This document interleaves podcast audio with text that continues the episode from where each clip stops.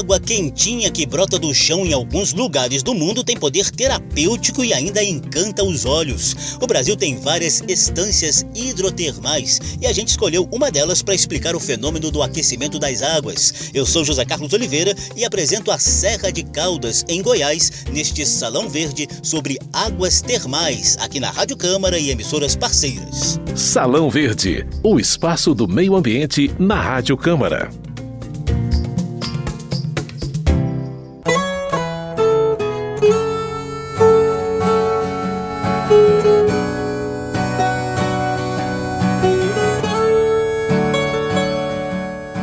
Existem fontes naturais de água quente em praticamente todas as regiões do Brasil. Ao longo do tempo, a descoberta de efeitos terapêuticos dessas águas levou à proliferação de estâncias hidrotermais, onde as pessoas podem se beneficiar com mais conforto do poder relaxante e revigorante do calor aquático. Poços de Caldas, lá em Minas Gerais, têm fama desde o tempo do Império, inclusive atraindo a família real portuguesa.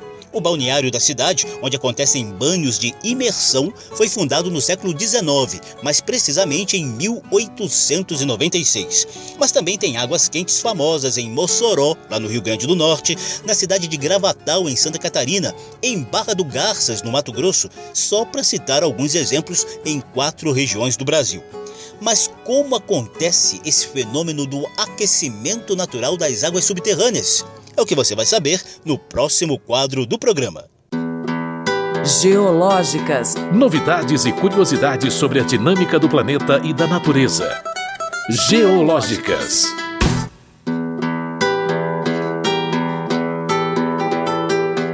No nosso planeta Terra existem dois fenômenos que explicam as águas termais, mas apenas um deles ocorre aqui no Brasil. O primeiro fenômeno é o aquecimento das águas por vulcanismo. O Chile, por exemplo, tem alguns vulcões ativos que propiciam piscinas naturais bem rústicas, combinando água muito quente com minerais vulcânicos. São os casos das termas del Plomo e termas de Colina, perto do vulcão San José de Maipo das termas de Puyuhuapi, com águas vindas do vulcão Melimoyu, e as termas de Laguna Verde, em pleno deserto do Atacama, aos pés do vulcão Ojos de Salado. Mas é preciso ficar bem atento à temperatura da água, que algumas vezes pode chegar a 70 ou até 80 graus.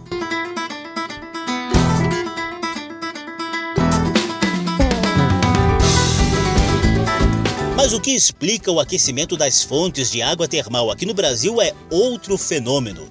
Trata-se do grau geotérmico ou gradiente geotérmico quem nos mostra as diferenças entre os dois fenômenos e a lógica do gradiente geotérmico é o vulcanólogo da CPRM, o Serviço Geológico do Brasil, Marcel Leonard Besser. Nós não temos no Brasil águas termais de origem vulcânica. Porque para que a gente tivesse águas termais de origem vulcânica, nós teríamos que ter essas águas, é, águas da chuva, né? águas superficiais entrando na crosta e sendo aquecidas por bolsões de magma, né? bolsões de rocha é, em estado de fusão, rocha derretida. E nós, como não temos sistemas vulcânicos ativos no Brasil, então não temos esse cenário para que essas águas que penetram na, nos solos e na crosta sejam aquecidas o que temos no Brasil, então, é, são as águas termais aquecidas pelo gradiente geotérmico da Terra. Né? O grau geotérmico é a profundidade que você tem que descer na crosta da Terra, perfurar, para que a temperatura suba um grau.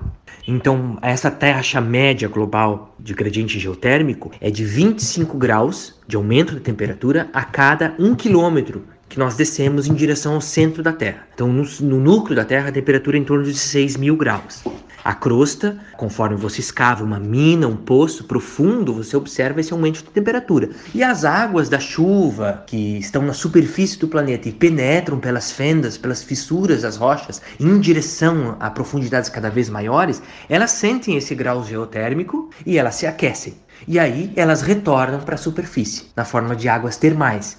E por que então que essas águas termais elas ocorrem geralmente na base de serras, né, no, no, pé das serras? Porque nós precisamos ter esse cenário de relevo, esse cenário geográfico, para que hum, as águas consigam sair de dentro do aquífero naturalmente, né, e consigam vir para a superfície. Se você tivesse só um terreno plano, as águas da chuva, as águas pluviais iam adentrar nesse terreno e iam para as profundidades maiores iam ficar lá. Elas só saem realmente porque nós temos uma base de uma encosta. Então ela entra no topo da serra, a água, e sai então na base da serra, conduzida por estruturas geológicas, fendas, fraturas, né? Geológicas. Novidades e curiosidades sobre a dinâmica do planeta e da natureza. Geológicas. Você acabou de ouvir um geólogo explicando o afloramento de água quente nas fissuras e bases de serras. Pois a partir de agora, a gente destaca um caso em especial aqui do Brasil, inclusive com chance de se transformar em patrimônio natural da humanidade: a Serra de Caldas, em pleno cerrado de Goiás. Salão Verde.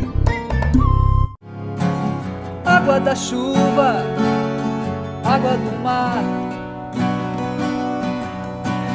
lágrimas que limpam a alma. Salão Verde desembarca agora no Parque Estadual Serra de Caldas, que protege cerca de 12 mil hectares de vegetação e mananciais entre os municípios de Caldas Novas e Rio Quente, no sudeste de Goiás. O parque foi criado em 1970 e inclui tanto o topo quanto as encostas e parte da base da Serra de Caldas, que abrigam uma das maiores recargas de aquíferos hidrotermais de origem não vulcânica do mundo. Lá dentro do Parque Estadual tem cachoeiras, trilhas e mirantes que atraem milhares de visitantes ao longo do ano. O nosso guia nessa viagem será o analista ambiental Maurício Viana Pandelino, chefe do Parque Estadual da Serra de Caldas.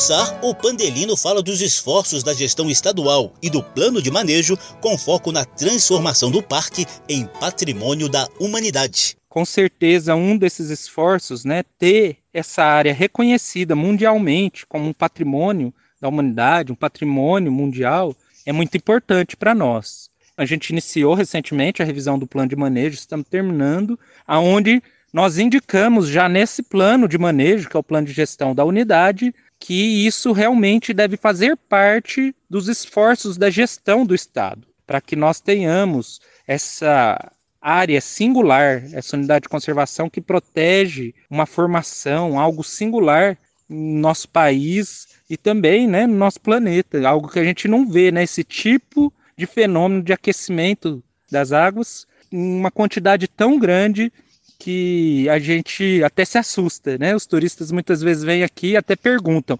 mas tem todo hotel tem água quente, será que eles não esquentam? E daí a gente explica, né? O porquê que tem tanta água quente, como a gente falou aqui na nossa região. Então, com certeza, conhecer esses fenômenos singulares aqui traz ainda mais a necessidade, o reconhecimento de realmente ser um patrimônio mundial. Essa unidade de conservação abriga várias espécies também ameaçadas de extinção, tanto da fauna quanto da flora. E é um do, uma das unidades de conservação mais pesquisadas. Nós temos vários convênios com universidades locais e também estamos desenvolvendo pesquisas direcionadas para a gestão da unidade de conservação. Então, são formas que a gente tem utilizado para conseguir mostrar ao mundo quão importante é a preservação dessa área e o reconhecimento cada vez maior dessa área singular do nosso país. O fato de abrigar um dos maiores aquíferos termais do mundo é a principal justificativa para a candidatura da Serra de Caldas a Patrimônio Natural da Humanidade. O maior rio de águas quentes do mundo, com 12 quilômetros de extensão, também está nessa região. Outra atração é a Lagoa do Pirapitinga, com águas em torno de 37 graus de temperatura. A decisão final quanto ao título de Patrimônio Mundial cabe à Unesco, órgão da Organização das Nações Unidas para Educação, Ciência e Cultura. Por outro lado, a gestão local e a Agência Nacional de Mineração precisam controlar o turismo predatório e a abertura de poços hidrotermais na região.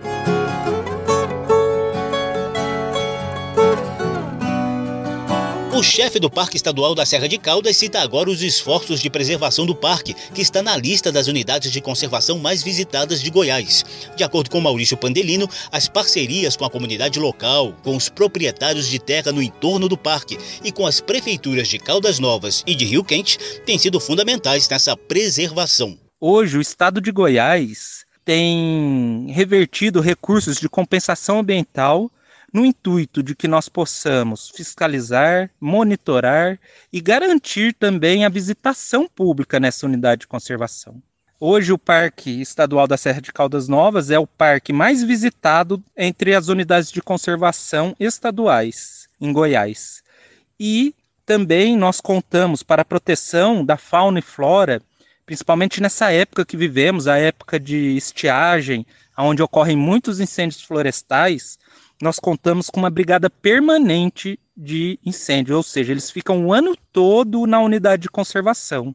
Assim como temos voluntários também e os bombeiros que nos ajudam, faz um trabalho com todos os proprietários vizinhos à unidade de conservação. Então, os brigadistas, quando não estão na época de combate a incêndio, eles visitam todas as propriedades ao redor do parque e sempre estamos dando treinamento para aqueles que desejam ser voluntários Outra coisa que a gente tem feito é a questão da proximidade do público local junto à unidade de conservação. Procuramos fazer com que a comunidade local tenha um sentimento de pertencimento na unidade. Então, nós procuramos ver as atividades que muitos já fazem na unidade de conservação, como eles usam a nossa unidade de conservação, para que a gente possa desenvolver programas de atividade, como práticas de esporte, práticas de contemplação, atividades de educação ambiental junto à comunidade, também com escolas locais, é, e a parceria também com a iniciativa aqui do município,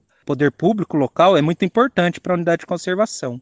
Um, uma soma de esforços que tem nos ajudado a ser bem-sucedidos na conservação desta área do Cerrado. Salão Verde. Água que cai sobre nossas cabeças. Limpar e acalmar. A gente vai aproveitar a conversa com o analista ambiental Maurício Pandelino para conhecer um pouco mais da vegetação e do relevo da Serra de Caldas Novas, que abriga um dos maiores aquíferos hidrotermais do mundo. Confira, por exemplo, a típica vegetação de cerrado. Quando nós estamos no alto do parque, que é totalmente plano, a gente consegue ver uma extensão enorme de cerrado típico, uma vegetação muito bonita e aonde a fauna e a flora é preservada. E com uma temperatura também mais amena do que nas partes da borda do parque. E é interessante que quando a gente olha na serra, chegando na cidade de Caldas Novas, por todos os lados você consegue enxergar a Serra de Caldas. E nas suas bordas, o relevo quebrado, as fraturas, né, os canyons que são formados no relevo são muito bonitos, com uma vegetação muitas vezes florestal nas suas bordas. Então é um cerrado que a gente consegue ver, uma região de cerrado que a gente consegue ver diversas fitofisionomias.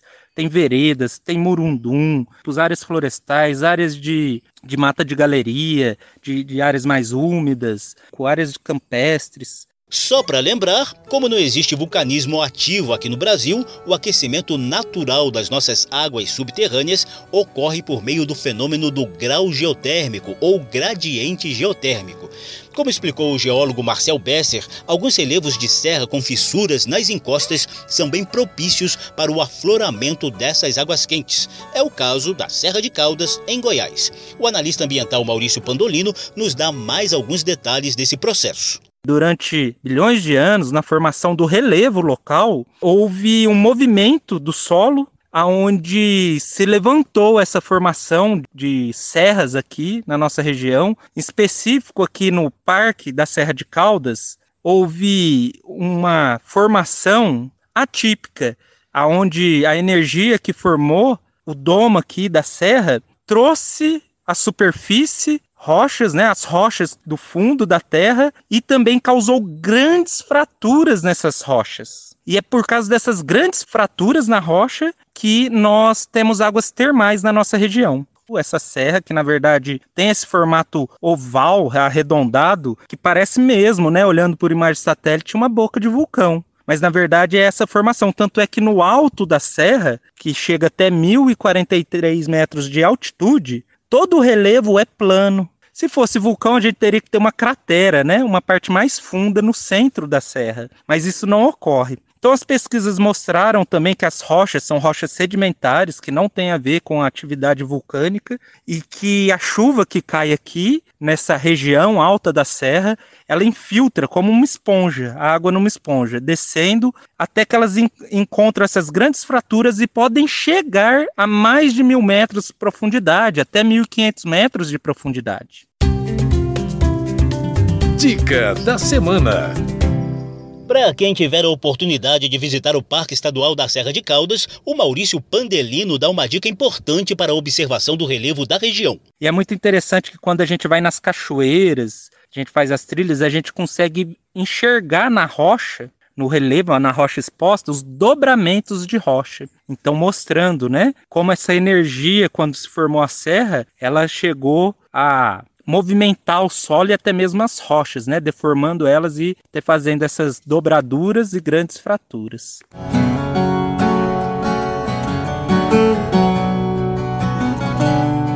A música Água, composta por Marcos Mesquita, ilustrou o programa de hoje. A interpretação é do duo Viola Progressiva, integrado por Marcos e seu filho Vitor Mesquita.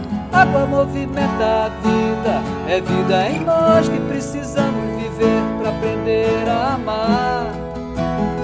Na correnteza do rio, no coração da gente, que deságua no mar.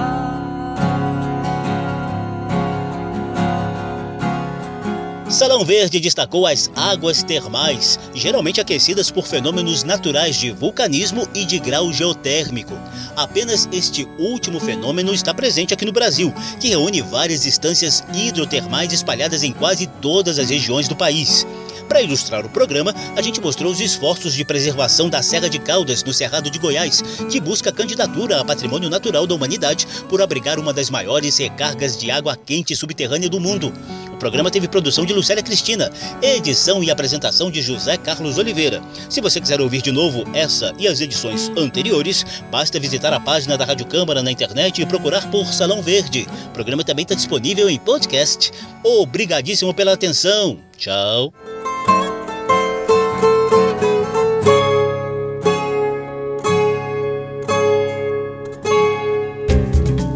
Salão Verde, o espaço do meio ambiente na Rádio Câmara.